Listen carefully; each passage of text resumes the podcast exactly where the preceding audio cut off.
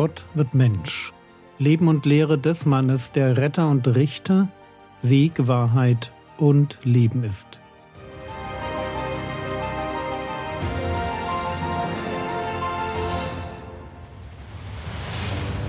Episode 395 Die Heilung des Fallsüchtigen Teil 2 Fangen wir noch einmal mit den Ereignissen rund um den Fallsüchtigen an.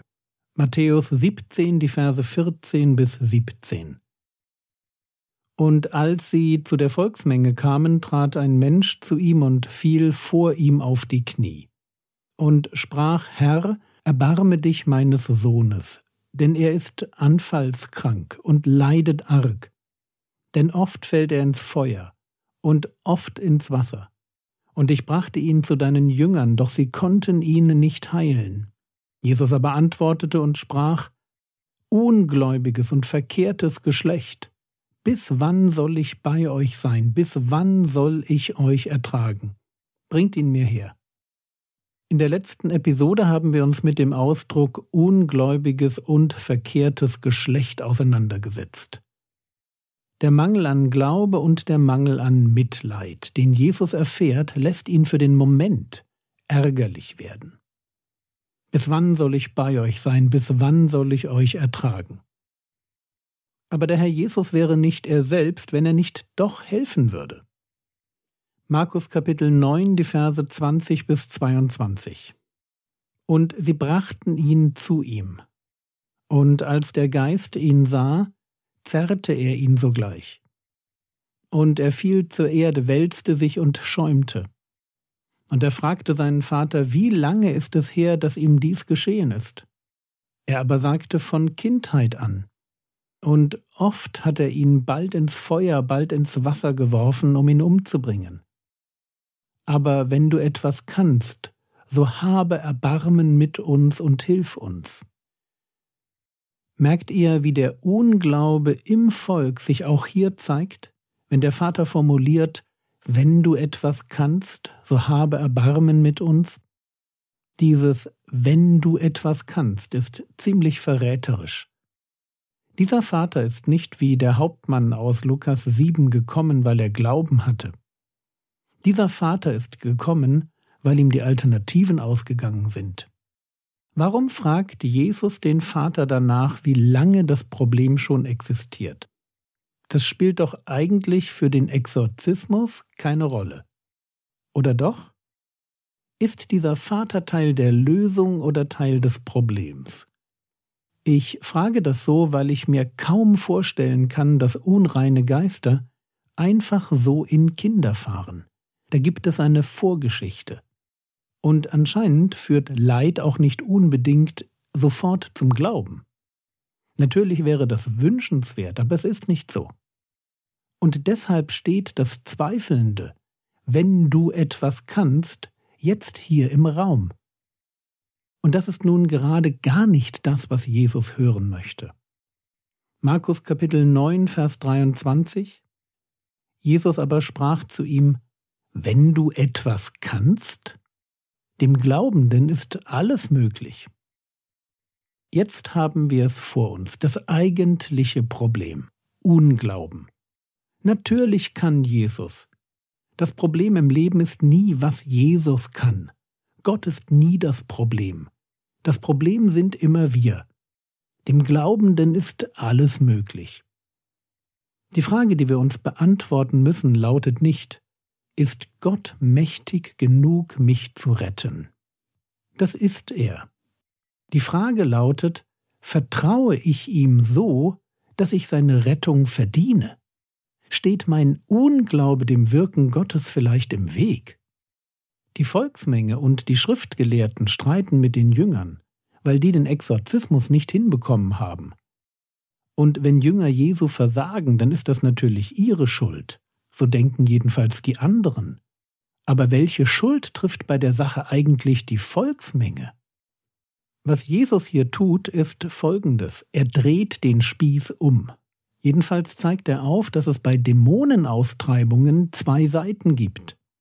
Da mag sehr wohl die Erfahrung und die Kompetenz des Exorzisten eine Rolle spielen. aber es braucht auch den Glauben der Betroffenen. Wir hatten dieses Phänomen schon an anderer Stelle. So heißt es über Jesus in Nazareth, Markus Kapitel 6, die Verse 5 und 6. Und er konnte dort kein Wunderwerk tun, außer dass er wenigen Schwachen die Hände auflegte und sie heilte. Und er wunderte sich über ihren Unglauben. Es braucht Glauben im Leben der Betroffenen oder ihrer Eltern, damit Gott Wunder tun kann. Damit will ich Gott nicht beschneiden. Natürlich kann er Wunder wirken, wann und wo er will.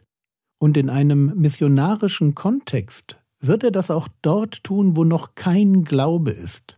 Aber auch wenn Gott wirken kann, wie er will, hier sehen wir, dass er das nicht immer tut.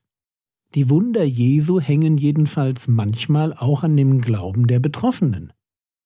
Es ist deshalb nicht verkehrt, wenn man sich in den Momenten, wo man Gott im eigenen Leben nicht erlebt oder nicht mehr erlebt, wenn man sich dann fragt, wie es um den eigenen Glauben steht. Kann Gott mir vielleicht deshalb jetzt gerade nicht helfen, weil ich ihn nicht lasse? Fehlt mir womöglich etwas an Glauben? So, grundsätzlich gilt, dem Glaubenden ist alles möglich. Hier spricht Jesus zuerst einmal von sich. Aber der betroffene Vater versteht, dass auch sein Glaube gefragt ist. Markus Kapitel 9, Vers 24. Sogleich schrie der Vater des Kindes und sagte, Ich glaube, hilf meinem Unglauben.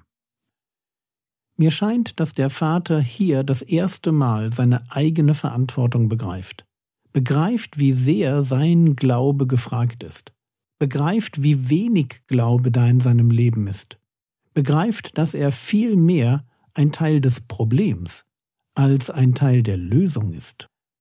Und vielleicht ist das ein gutes Erschrecken, das Eltern immer mal wieder überfallen sollte, wenn sie darüber nachdenken, wie ihr eigener Glaube sich als Segen bzw. ihr Unglaube als Fluch auf ihre Kinder auswirkt. Der Vater ist genau die Art von Israelit, über die Jesus gestöhnt hat. Ungläubig und verdreht. Und was soll man von jemandem halten, der formuliert, ich glaube, hilf meinem Unglauben? Was denn jetzt? Glaubst du oder glaubst du nicht? Und was wir hier vor uns haben, das ist der religiöse Mensch, der Typ Kirchenchrist, der schon irgendwie glaubt, mit Betonung auf irgendwie.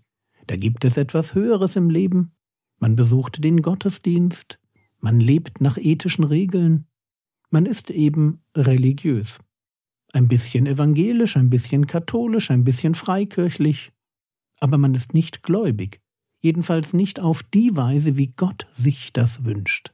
Und so ein halbgares Christentum wird besonders dann deutlich, wenn man Probleme bekommt.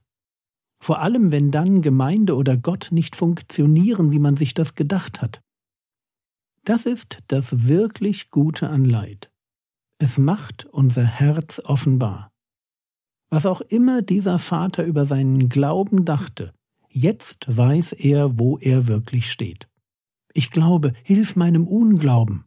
Irgendwie ist da was von Glauben, aber dann ist da gleichzeitig noch viel mehr Unglauben. Jesus, ich weiß eigentlich nicht, wo ich stehe. Das ist, was der Vater zum Ausdruck bringt. Und es ist eine geniale Einsicht, die ich gerade im Angesicht von bösen Schwierigkeiten allen religiösen Menschen wünsche. Das größte Problem im Leben dieses Vaters ist nicht sein dämonisiertes Kind, sondern sein Unglaube.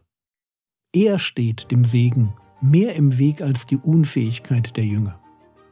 Und was er wie auch alle religiösen Menschen brauchen, ist eines, einen Retter, einen, zu dem wir schreien, Hilf meinem Unglauben.